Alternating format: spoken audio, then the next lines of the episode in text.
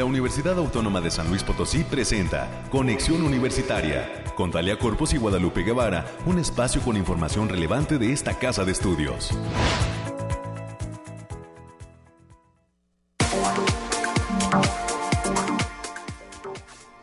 Hola, hola, San Luis Potosí, estamos al aire, estamos al aire, agradecemos a todo el gran equipo que hace posible esta transmisión de conexión universitaria, nos saludamos con muchísimo gusto en este jueves, jueves, eh, hoy pues eh, un día frío, todavía esas temperaturas continuarán en este 14 de diciembre del 2023. En los últimos días ya de este, pues ahora sí que 2023. Agradecemos el favor de su atención a través del 88.5 de FM, del 1190 de AM. Gracias por eh, estar pendientes de este espacio Conexión Universitaria. Hoy muchísimos invitados, tendremos eh, pues todos, prácticamente todos los invitados de la Facultad de, de Hábitat, de la Facultad del Hábitat, estarán con nosotros diversos galardonados que tienen que ver con eh, pues eh, la cuestión académica que tiene que ver con la cuestión de impresión de libros y que tiene que ver con el reconocimiento que les dan en algunas instituciones de eh, educación de este país. Hay grandes estudiantes egresados grandes docentes ahí en la facultad del hábitat y en todas las facultades de la universidad pero en este caso hoy estaremos platicando una pues charla que tuvimos con la maestra Marta Yolanda Pérez Barragán docente allá de la facultad del Hábitat en el área de la arquitectura. Ella obtuvo un galardón de excelencia educativa en Chile y además le han otorgado un doctorado honoris causa que tiene que ver con temas de inclusión.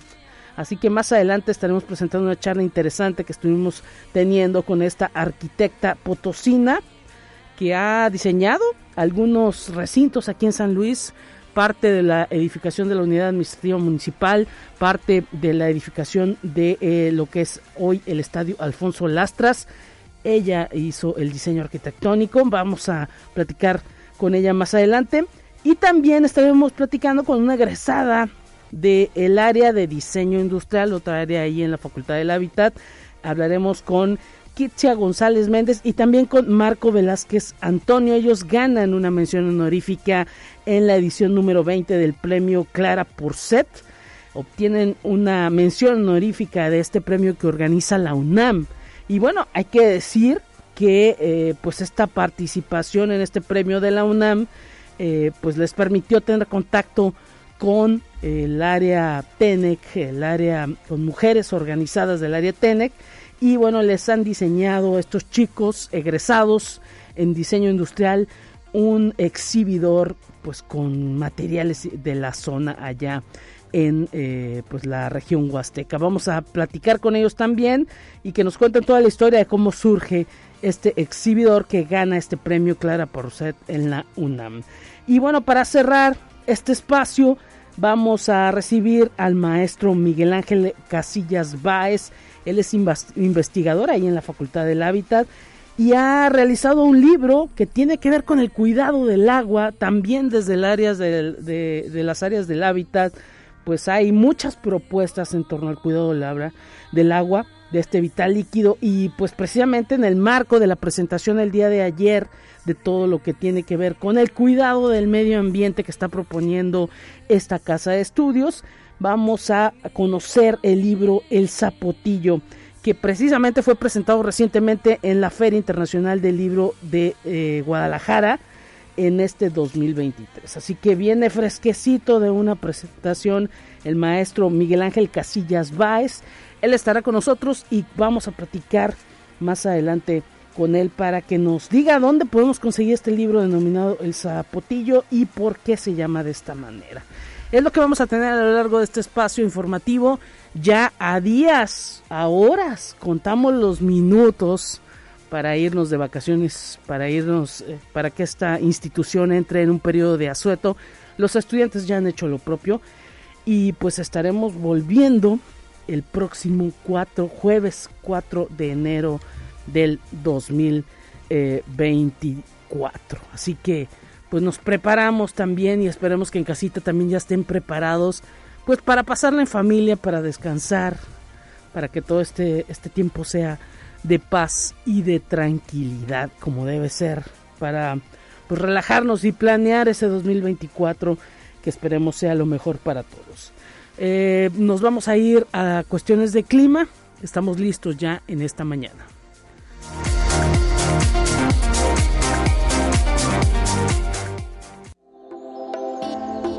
Aire, frío, lluvia o calor. Despeja tus dudas con el pronóstico del clima.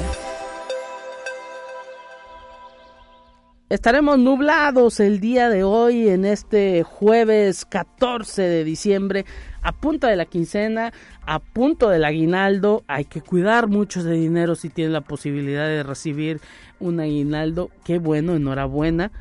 Esperemos que lo atesore, lo conserve y lo cuide, lo utilice de la mejor manera. Hoy en los temas climáticos estamos a 9 grados y la más eh, la temperatura más alta, nos dice el termómetro de la cabina de conexión, será de 16 grados. Será un día pues frío. A las 10 de la mañana, cuando concluya este espacio, estaremos en 11 grados centígrados. Al mediodía alcanzaremos 14 grados centígrados. A la 1 de la tarde, 15 grados centígrados. Y a las 2 de la tarde, 16 grados centígrados. Misma temperatura a las 3 de la tarde. Y a las 5 de la tarde alcanzaremos los 14 grados centígrados. A las 7 de la noche, 13 grados centígrados, a las 9 de la noche 12 grados centígrados, a las 11 de la noche 11 grados centígrados y a la medianoche 11 grados centígrados. Es lo que he proyectado desde el termómetro de la cabina de conexión. Usted sabe, el viernes escucharemos para cerrar semana al Bariclim. Hoy hay una humedad del 93% y eh, un índice V de 1 que es bajo los vientos provienen del norte a una velocidad de 12 kilómetros por hora. Decirles rápidamente que el amanecer se dio a las 7:15 de la mañana. Hay luna creciente y el atardecer será a las 6:02 de la tarde. Es lo que tenemos preparado para este eh, pues eh, tiempo. Es lo que nos detalla el termómetro de la cabina de conexión en cuanto al clima y continuamos con más.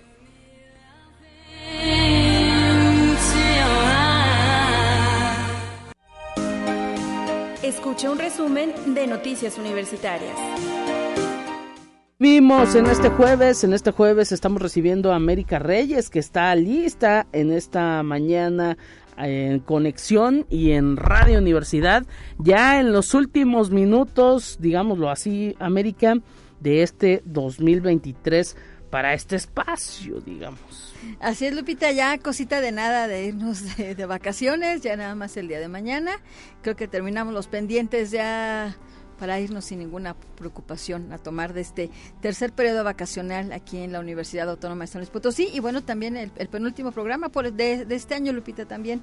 Sí, y esperemos que el 2024 nos vaya muy bien que estemos todavía pues informando a muchísima gente de la Universidad Autónoma de San Luis Potosí y así como en este 2023 hubo muchas personas que pasaron por estos micrófonos, esperamos que en el 2024 pues muchos más vengan a platicar eh, de lo que pasa en esta institución, América. Así es que, que se siguen sumando de, de, todas las entidades académicas, tanto de la capital como en nuestros, en nuestros campus foráneos, así que les hacemos una, una atenta invitación.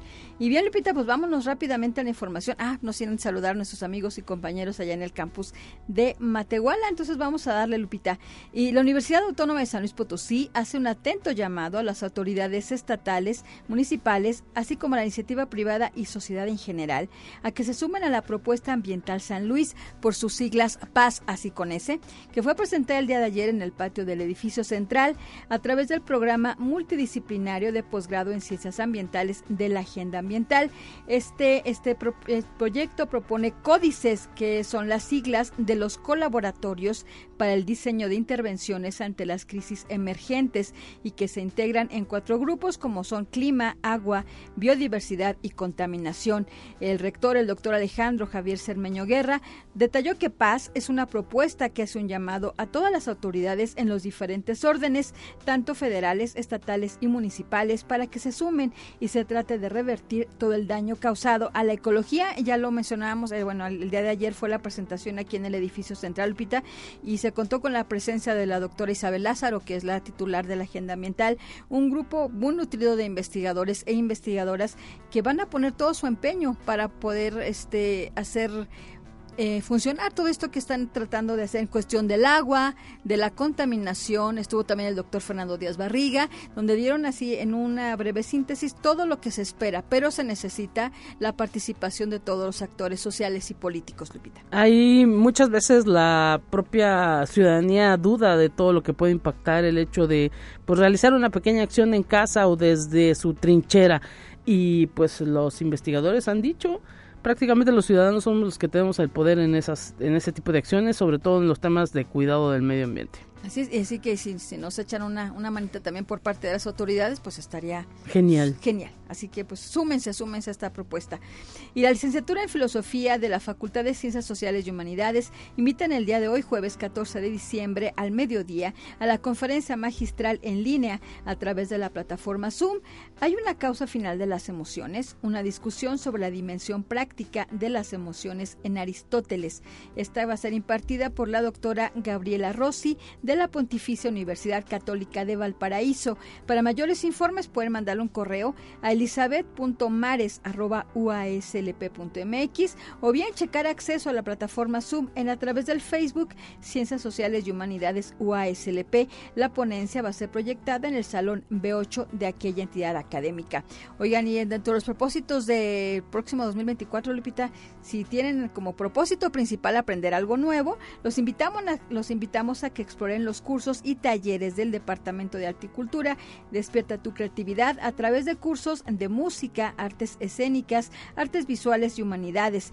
Ya les recordamos que ya están abiertos a todo el público a través del link http dos puntos diagonal diagonal a.uaslp.mx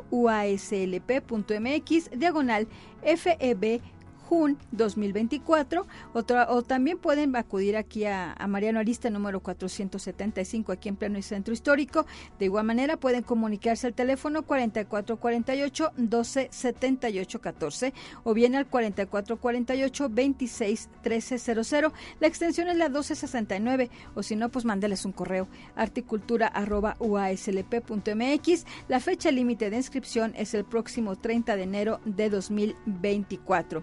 Y también para el próximo año, la Facultad de Ciencias Sociales y Humanidades, a través de su área de educación continua, está invitando a todos sus egresados y estudiantes de las carreras que tienen que ver con el cuidado del medio ambiente y el turismo ecológico para que se inscriban en el curso Rastreo de Mamíferos en Entornos Silvestres, que va a comprender actividad de campo y tendrá lugar durante cuatro sábados, que van a ser los días 20 y 27 de enero, así como el 3 y 10 de febrero del, del próximo año, 2024, y que va a ser impartido fue el instructor, el maestro Alejandro Rocha, y se va a realizar en las instalaciones de la entidad en un horario de las 9 de la mañana y hasta las 2 de la tarde. Para mayores informes e inscripciones pueden mandar un correo a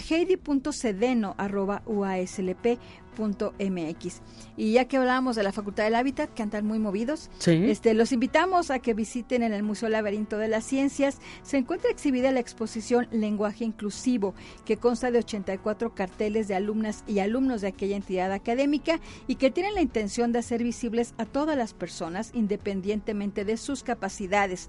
Esta muestra surgió a petición de la Defensoría de los Derechos Universitarios. A través de la materia del taller de síntesis 3 participaron ahí 10 docentes este también nuestro compañero este Octavio Alonso. Saludos. Saludos a él. Así que los invitamos a que va a estar durante todo el mes de diciembre y hasta el 9 de enero del próximo año. Así que si tienen una visita por allá, pues es, es tienen que verla, es visita obligada también. sí, la verdad sí está, está muy padre, está muy padre. Y el sistema de bibliotecas de esta universidad está informando a su comunidad docente, estudiantil y de servicio que continúa abierto el proceso de préstamo vacacional, donde todos los préstamos y renovaciones que solicites los podrás entregar hasta el próximo 17 de enero de 2024. Así que si eres amante de la lectura, pues vas a tener unas vacaciones para que puedas leer, así que pueden acudir todavía a la biblioteca. Ahí está la posibilidad del pretexto de la lectura. Siempre es que pues a lo mejor no hay dinero para comprar libros, pero la universidad le permite a todos los estudiantes y por lo tanto pues a las familias de esos estudiantes eh, a través de, los jóvenes pues eh, eh, acceder a todo el acervo y hay que decir que al menos en la zona poniente una gran cantidad de obras literarias, digo, de todo tipo de gustos, ¿no? Así es que para que tengan estas vacaciones y si no van a salir a algún lado, pues quédense en su casita leyendo. No, y si van a salir también, todas tardecitas, noches, siempre hay un momento para... Puede haber un momento de relajación y pues de la aventura en la lectura. Eh, América, ¿con esto cerramos? Cerramos, no, pues oye, hay que decirle Lupita nada más que también el Centro de Salud Universitario va a estar abierto en la ah, semana del 18, nada más del 18 al 22 de diciembre. Así que si quieren hacer citas, pueden marcar al teléfono 4448 26 23 66 y 67. La extensión es la 5564 o bien pueden mandar un correo a centro.salud.uaslp.mx. Va a haber atención general de enfermería y dental. Así que marquen, por favor. Excelente para la comunidad universitaria y para público en general. Esto no es exclusivo. Los precios son muy accesibles. Gracias, América. Buen día para todos. Cuídense. Tenemos más en esta mañana.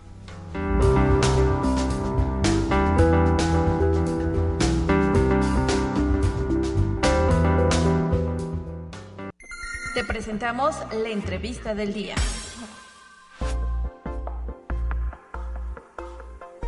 ¿Qué tal amigos de Conexión Universitaria? Nos da mucho gusto saludarlos. Estamos visitando en su espacio profesional a la arquitecta Marta Yolanda Pérez Barragán. Ella es docente de, ella es docente, la arquitecta Marta Yolanda Pérez Barragán es docente de la Facultad del Hábitat de la Universidad Autónoma de San Luis Potosí.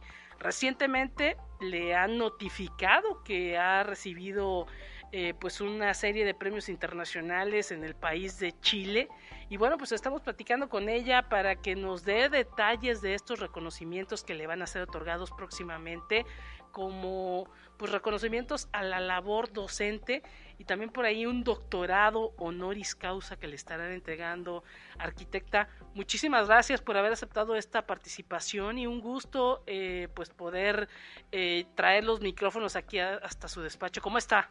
Muy bien, buenas tardes. No, gracias por venir y por, por tener interés en este tipo de noticias pues nosotros eh, agradecidos de que nos reciba en esta su oficina Platíquenos cómo le notifican de este premio, cuál es el nombre real que recibe de esta asociación, cómo se involucra usted eh, en esta asociación. Mira, la organización que es una organización internacional se llama es de inclusión y para la educación. Esta organización me invita a participar como por ahí de mayo este, porque vieron mi currículum. Yo tengo trabajando con una red de accesibilidad ya hace 13, 14 años, que es también iberoamericana y es internacional. Y ellos difunden lo que son los currículums. Entonces, primero, tiene tres momentos. Primero me mandaron la solicitud de que si quería participar porque mi, mi historia de vida les interesaba y, y, era candidata a participar en ese galardón. Es una asociación que pretende reconocer la labor del profesionista y también de las escuelas. En este caso es la labor profesional. Entonces, este reconoce las instituciones que promueven todo lo que es la cuestión de académica, la cuestión profesional y la cuestión de intereses para vincular el conocimiento de, de manera internacional. Entonces, aquí cuando me invitan, yo entrego mi, un currículum entero. Yo, yo soy investigadora ya en la universidad, soy egresada desde el 86, o sea, 81-86, y cuando me pasé a ser investigadora, este tipo de labor sobre el tema de la accesibilidad se empezó a dar.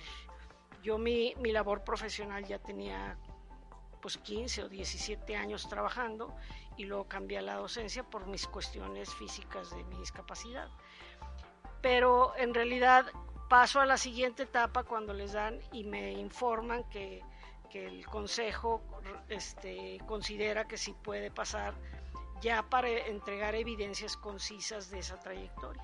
Entonces ahí me di a la tarea de, de, hacerles un expediente de la trayectoria profesional, o sea, algunos reconocimientos que tengo de arquitectura y este, mi, mi desempeño que tengo como investigadora y como docente. Afortunadamente coincidió que yo estaba en una evaluación de, de recategorización, entonces tenía todas mis evidencias, porque te piden todas mis evidencias en, forma. Entonces las entregué y eh, eso sería en junio cuando entregué todo y en octubre me informan que fui reconocida para el galardón por excelencia educativa.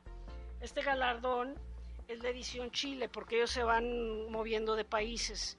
Han estado en Perú, han estado en, este, Argentina, han estado en, Bolivia, en, en, toda la zona y, lo que tratan es de promover y, lograr esas redes de conocimiento.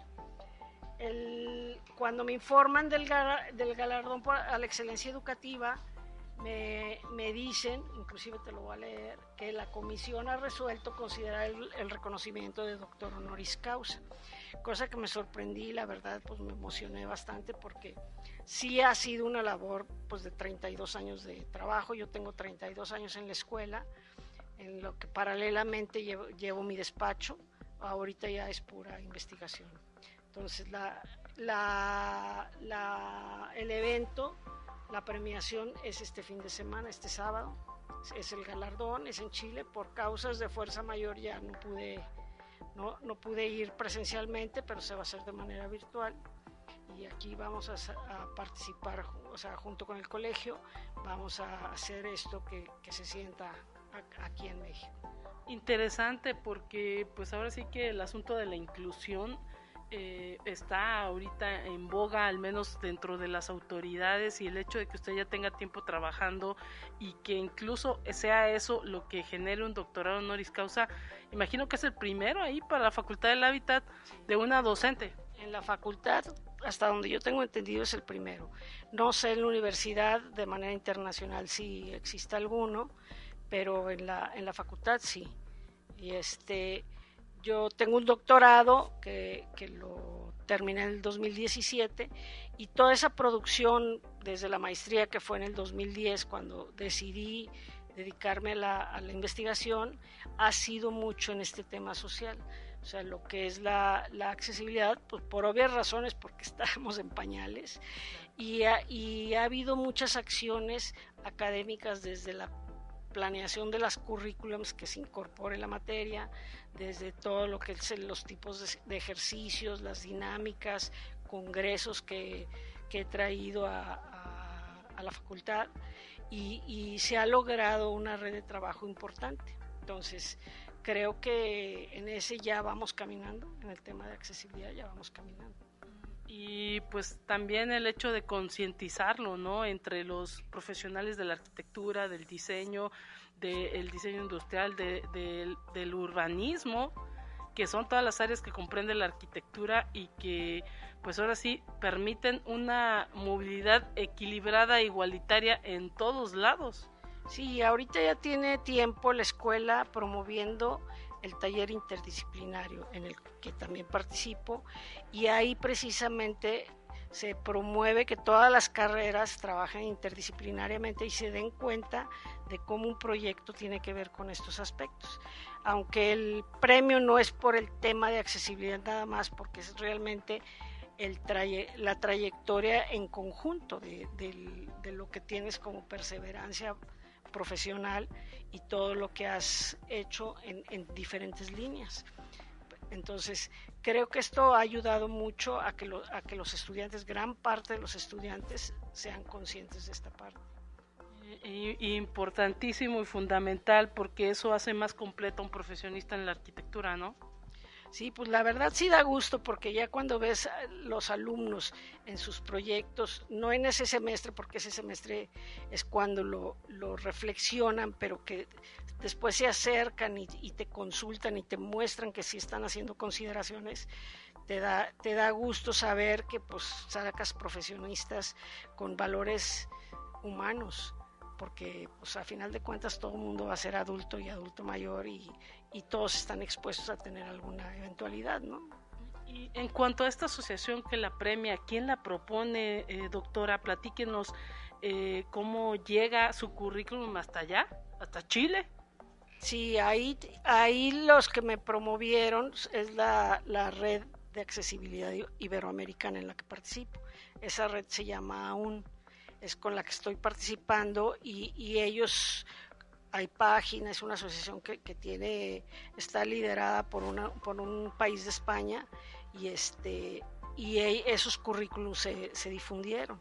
Ya cuando me llega la invitación, este, la, la difusión aquí que se hizo en, en San Luis, digamos, pues desde que me dieron la primera noticia en la primera etapa, el colegio fue uno de los que promovió que la gente se enterara que está pasando esto, o sea, que se está haciendo un reconocimiento internacional. El Colegio de Arquitectos Nuevo Milenio. Sí, el Colegio de Arquitectos Nuevo Milenio, desde un inicio se enteraron que, que había sido seleccionada platicamos y los he mantenido al tanto y ellos se han encargado de, de apoyarme, inclusive cuando se me, se me invitó al, al evento, este, la, la, facultad me había dado luz verde para, para, ir presencialmente y el colegio se acercó para, para también apoyarme. Después, por otras circunstancias, se, se, se canceló y, y se va a hacer aquí en San Luis esa conexión para poder recibirlo y ya me harán llegar los, los premios de manera este por correo. Eh, ¿Cuándo lo entregan? Eh, este, ¿Qué día? Este sábado, uh, de, de, bueno, es de 4 a 7 hora de Antofagasta, Chile. 2 de, 2, 2 de diciembre. 2 de diciembre.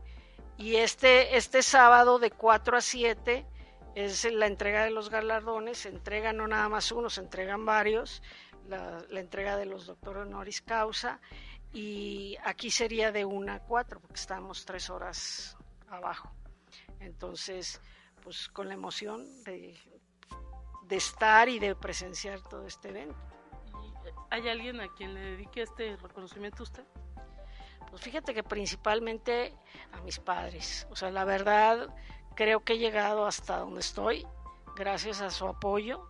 O sea, mi discapacidad me ha dado muchos límites, pero nunca los he visto que me fragmenten mis metas y, y, y, se ha logrado. O sea, creo que es algo fundamental, mi familia y mis amigos. O sea, las personas cercanas siempre ha habido, yo siempre digo, siempre tengo ángeles cerca que me han ayudado a, a lograr todo lo que me propongo.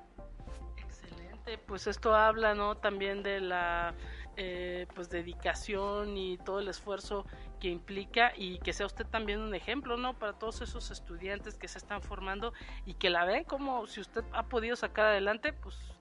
No, y creo que es resultado de un trabajo continuo, o sea, yo tengo 32 años digo, no soy una persona que me dedico al 100% al trabajo, pero sí soy ex excesivamente disciplinada, entonces, y entonces si, si, voy proponiendo metas, pues las voy cumpliendo.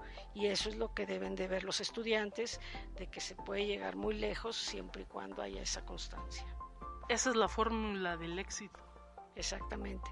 Yo creo que cualquier persona, y ahorita pues con los medios que tenemos, los digitales, los internet, o sea, hay muchas formas de llegar a todos lados del mundo.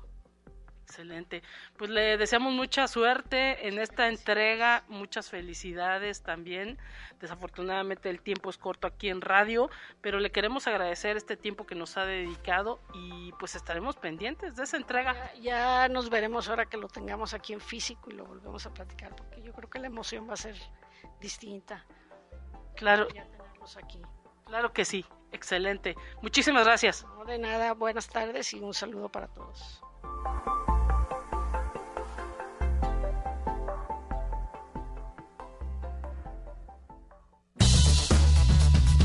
Vamos a una breve pausa. Acompáñanos.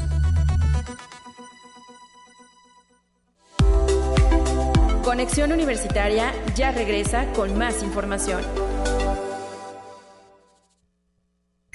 Te presentamos la entrevista del día.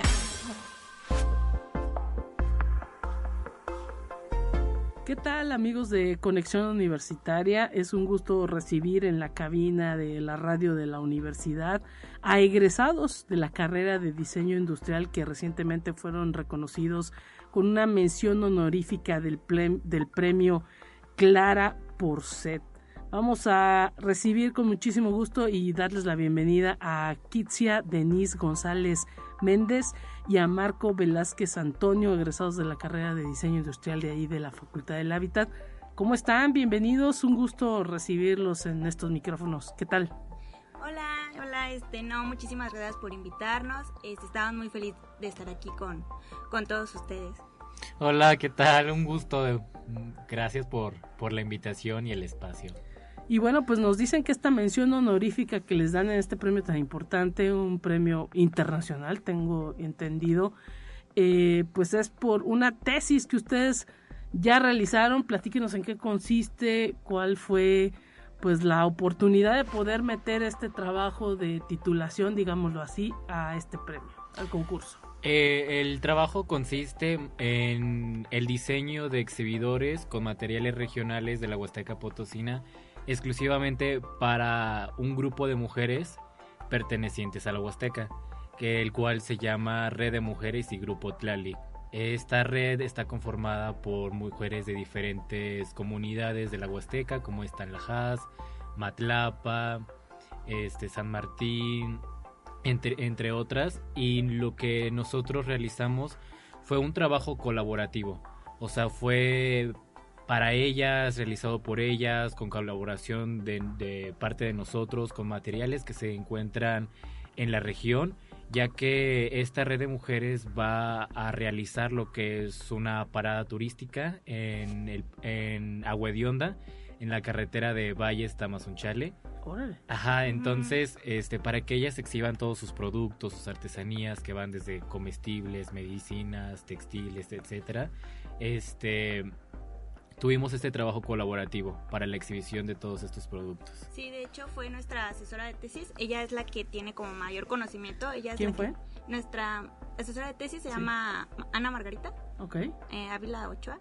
Ajá. Y ella eh, está un poquito más adentrada a este tema. Ella también, eh, le, o sea, tienen como un, un grupo entre ellas también, o sea, se conocen desde muchos años y ella fue la que nos dijo, oigan, pues aquí está este proyecto, ¿qué tal si, si se animan a, ayudarlas? Y fue como nosotros este, entramos en... ¿Y cómo se sintieron de colaborar con gente que ya tiene esa necesidad, no? O sea, eh, están con la cuestión comercial y dicen, necesito exhibir mejor mis productos. Ya es un, ahora sí que un trato con, pues, gente que está eh, eh, en contacto directo con clientes, ¿no? Es algo ya de la vida real, ¿no? Este, sí, claro, de hecho fue como un poquito fuera de nuestro conocimiento, o sea, nosotros estamos acostumbrados a hacer otro tipo de proyectos y cuando nos dijeron, ¿saben qué? Van a hacer un, exhibidor con materiales este, pues, sumamente diferentes a los que teníamos, pues sí fue un poco complicado, pero, o sea, hablando con ellas y trabajando en conjunto pues fue súper más fácil. Sí, salió gracias a todo el trabajo en equipo. O sea, nosotros aprendimos mucho de ellas y nosotros esperamos que también haberles enseñado algo. O sea, fue esta unión de los conocimientos que ellas tienen de su producto y de los materiales y pues nosotros de todo lo que hemos estado aprendiendo estos cinco años en la carrera, de técnica, de manejo de mm, insumos, materiales y demás. O sea, fue una experiencia muy padre eh, ya que pues fue toda esta unión de, conocimientos y de, de, saberes. Y bueno, ahora eh, pues me imagino que le vieron potencial al proyecto para meterlo a, esta, a este concurso que eh, pues ahora sí que recibe proyectos de todo el mundo. Sí, claro, de hecho la categoría en donde nosotros entramos se llama Diseño de Mujeres para Mujeres. Entonces, como vimos esta oportunidad de que fue hecho este por mujeres en sí y que era para mujeres, pues fue fue la principal razón de por qué lo metimos y pues sí tuvo ese esa, esa mención de, de lo que es la Clara por C, de la UNAM.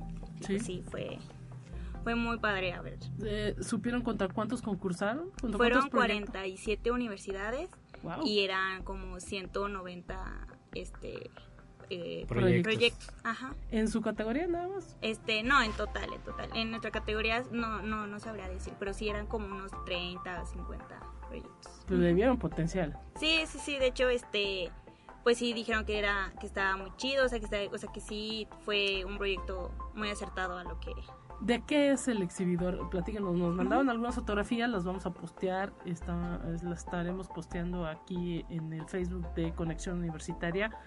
¿Cuál es el material principal que utilizan? Este, sí, claro, nosotros utilizamos el otate y el bambú, que es el que con el que ellas cuentan en su región. Eh, o sea, evitamos utilizar cualquier herraje, cualquier este eh, tipo de material como madera, metales, pues porque ellas no tienen al alcance pues esos, esos Sí. materiales, o sea, queríamos que tuvieran más fueran accesibles. regionales. Ajá, que fueran regionales. Este, y pues eso es un exhibidor en el que pueden contener diferentes mercancías, todas son mercancías que, que ellas este, producen como alimentos, como dice mi compañero, ropa, joyería, artesanía. Y Sí, el reto fue justamente eso, o sea, crear un exhibidor que no solamente se enfocara en un solo producto, sino en diferentes, de diferentes tamaños, diferentes texturas, diferentes eh, tipologías de producto. Entonces, nosotros no nos, no nos podíamos enfrascar en una sola forma de un exhibidor.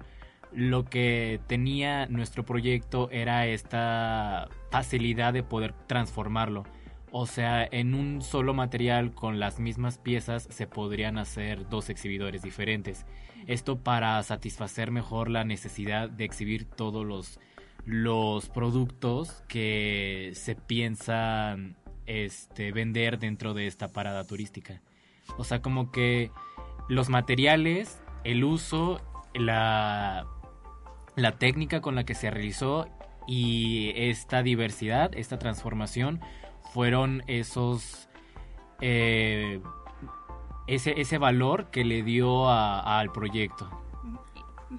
Ah, interesante esto porque ahora sí que eh, pues también eh, esto es lo que hay que rescatar, ¿no? También de lo que es el diseño, el hecho de utilizar eh, pues materiales que son de la región, que pues a lo mejor hasta son sustentables y les permitirán a ellas quizá elaborar eh, más variedad, ¿no? Sí, de hecho estaba pensado justamente en eso, o sea, que cada una de las artesanas, nuestras compañeras artesanas, hicieran su propio exhibidor, este, con los materiales que ya tienen, las técnicas que se, que se aprendieron. Excelente. Y bueno, ya después de que lo someten a concurso y pues se dan cuenta los profesores que eh, están ustedes este, obteniendo esta mención, ¿qué les dicen? Eh, ¿Qué pasará con el, con el proyecto? ¿Lo van a usar? Ya nos lo están detallando. Pero a lo mejor ustedes han pensado, no sé, en registrar la marca. Este, bueno, por el momento no hemos pensado en, registrarla, pero ahorita, ahorita está el, el prototipo, el modelo real, a escala real, con materiales y todo. Lo tienen usando ellas, lo están eh, así en, ¿cómo se dice? En, En exhibición. en exhibición, ajá, lo están poniendo en práctica para ver qué se le necesita cambiar, si necesitan algún ajuste o alguna modificación y ellas nos los harán, nos los harán saber para saber qué podemos hacer. ¿Y ustedes han pensado en fabricar alguna otra cosa además de exhibidores de esto? ¿O ¿Del mismo vieron algún- material? sí, ¿le vieron algún potencial? Eh, bueno, o sea, como equipo no lo hemos discutido y de manera individual como que cada quien en este momento se está dirigiendo en ramas diferentes. O sea, sí es un material muy padre y sí tiene mucha oportunidad, pero hasta ahorita no, no lo hemos decidido todavía. ¿Qué tal si al rato pueden llegar pedidos? Sí. Sí, además de que ya es un material, pues, ah, como usted dice, sostenible, este, Sí. que es ecológico y que se presta a muchísimas cosas, o sea, no solo a un tipo de, de objeto como es un exhibidor, o sea, no se puede hacer mobiliario, puede hacer sillas, mesas, o sea. Sí, incluso ese mismo exhibidor, las personas que lo vieron, o sea, les gustó mucho hasta para poner plantas. Claro. Ajá, o sea, ya no solamente pues para lo que está destinado, sino más cosas. Por lo mismo de que el material es, demasiado es demasiado natural, se Sí. podría decir. eh, lo ven como también un potencial para la exhibición de plantas o simplemente or- ornamental. Excelente, pues ahora sí que nosotros les deseamos mucha suerte y que vengan eh, más eh, cuestiones relacionadas con el diseño industrial, que pues cada vez vemos más en auge esta, esta carrera que se ofrece ahí en la Facultad del Hábitat. Quisia Denise González Méndez, ¿algo que agregar? Este, no, muchísimas gracias por el espacio y espero que las siguientes generaciones se animen a, a concursar en este tipo de, de premios y que vean que sí es es muy gratificante. ¿Hubo algún incentivo económico? Este, no, solo fue la, bueno, está ahí el, reconocimiento, ¿no? Sí, es que es más que nada como trabajo comunitario. Excelente. Y eso es lo que se premia y realmente me imagino que les deja muchas satisfacciones, se ve que están muy contentos. Marco Velázquez, eh, Antonio, gracias también por venir. Sí, gracias a ustedes. No, pues nosotros agradecidos y que les vaya muy bien en, esa, en ese ejercicio profesional de la carrera de diseño industrial. Con ustedes estuvieron escuchando a estudiantes egresados ya de la facultad del hábitat que obtuvieron esta mención en el premio Clara por ser que organiza la UNAM. Con esto eh, concluimos esta entrevista y continuamos con más.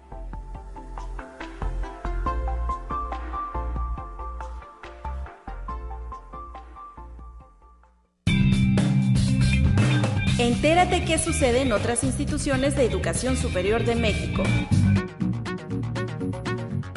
La UNAM inauguró la Biblioteca Miguel de la Madrid Hurtado, infraestructura que será un referente para la investigación académica, un centro neurálgico para el aprendizaje y punto de encuentro de estudiantes e investigadores.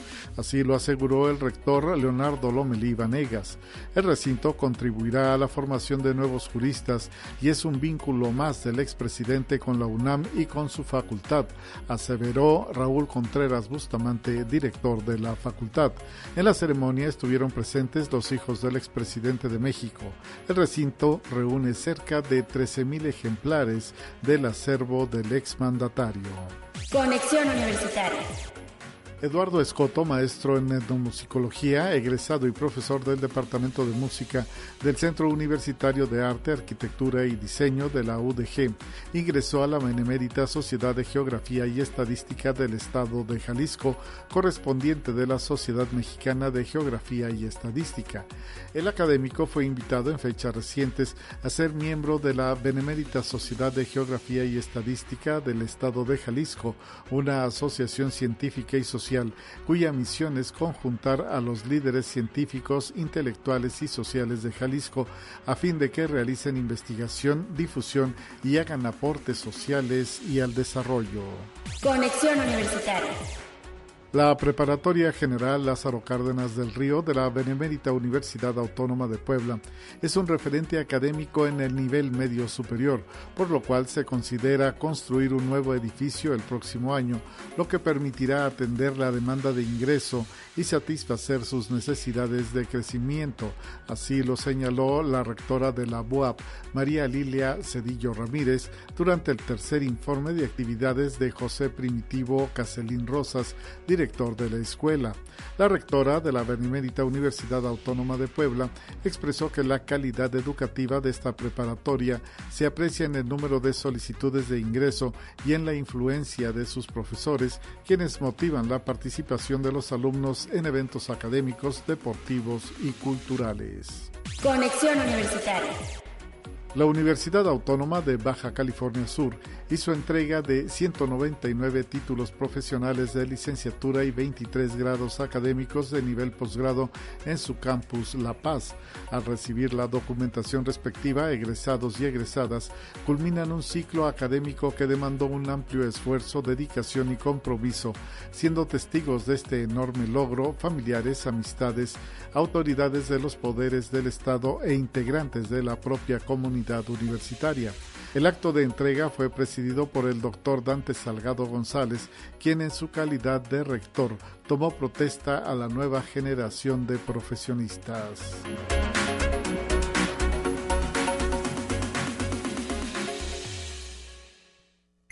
Te presentamos la entrevista del día. Estamos para cerrar este espacio informativo recibiendo al maestro Miguel Ángel Casillas Báez, investigador de la Facultad del Hábitat, que nos trae un libro que acaba de ser presentado en la Feria Internacional del Libro de Guadalajara en este 2023.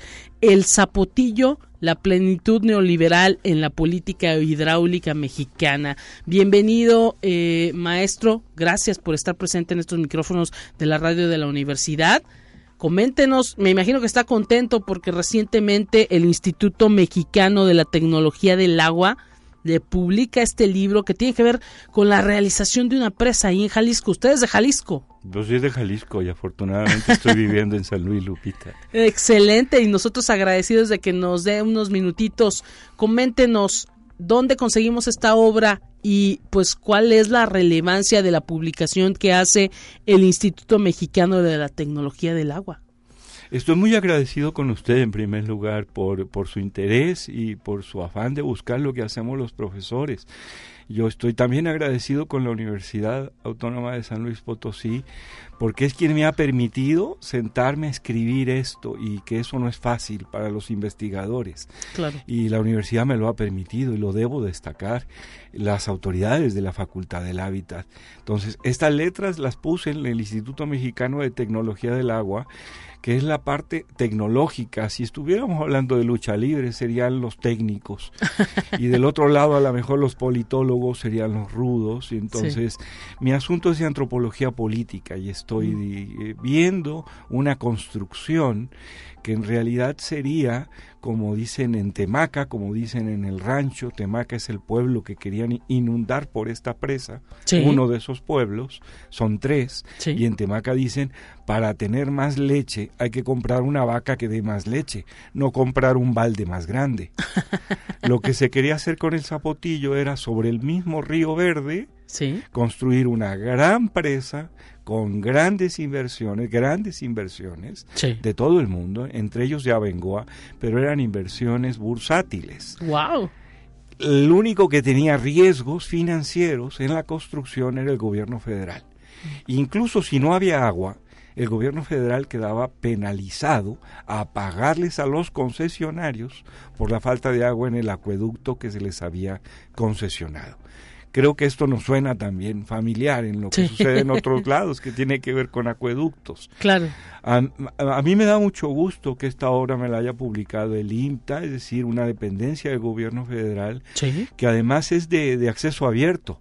Ah. Yo traigo ahora y le, pongo en sus manos el, el, impreso, que es el que estamos viendo los dos, porque a mí me dio mucho gusto hacerme una foto con el libro, pero en realidad esto es acceso abierto. El quien ha pagado, por ejemplo, mis eh, ha sido el Sistema Nacional de Investigadores, la Universidad Autónoma que sí los impuestos de las personas, los impuestos de las personas. Entonces quien busque el zapotillo INTA que son las siglas de Instituto Mexicano de Tecnología del Agua, con esos referentes estoy seguro que el buscador le va a dar la, este, este, este eh, acceso a esta obra. Y, y platíquenos cuánto tiempo le lleva esta la realización, porque aquí fuera del aire nos decía, fue un seguimiento periodístico de todo lo que se publicó respecto a esta presa allá en Jalisco y en qué otra región.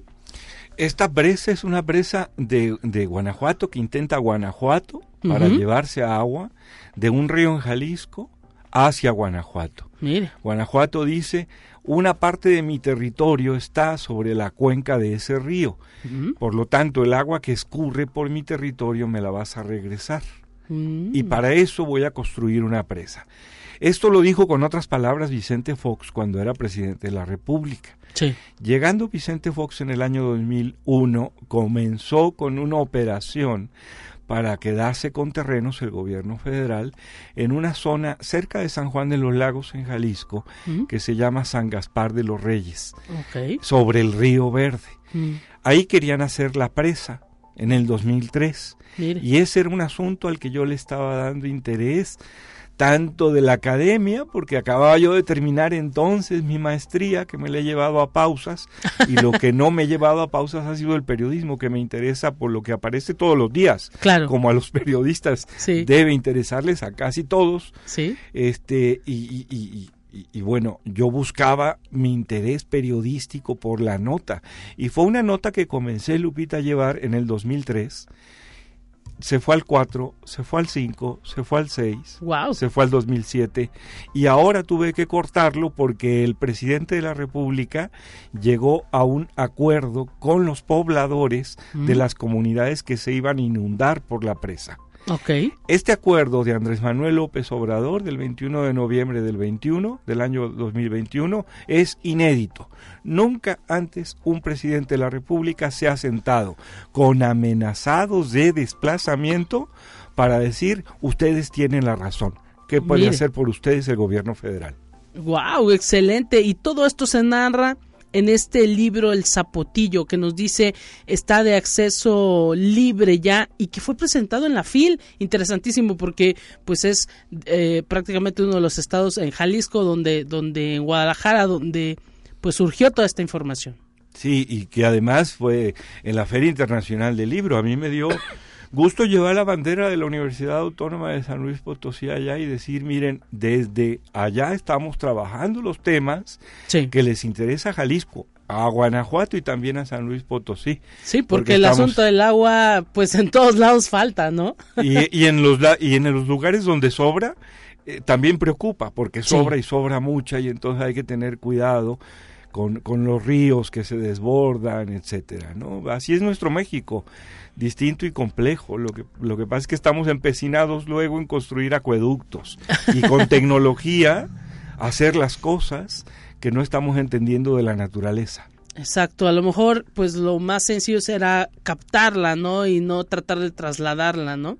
Y yo diría preguntarles a la gente qué se puede hacer para gestionar el agua de una manera sustentable en tu comunidad. Y así hay que hacerlo.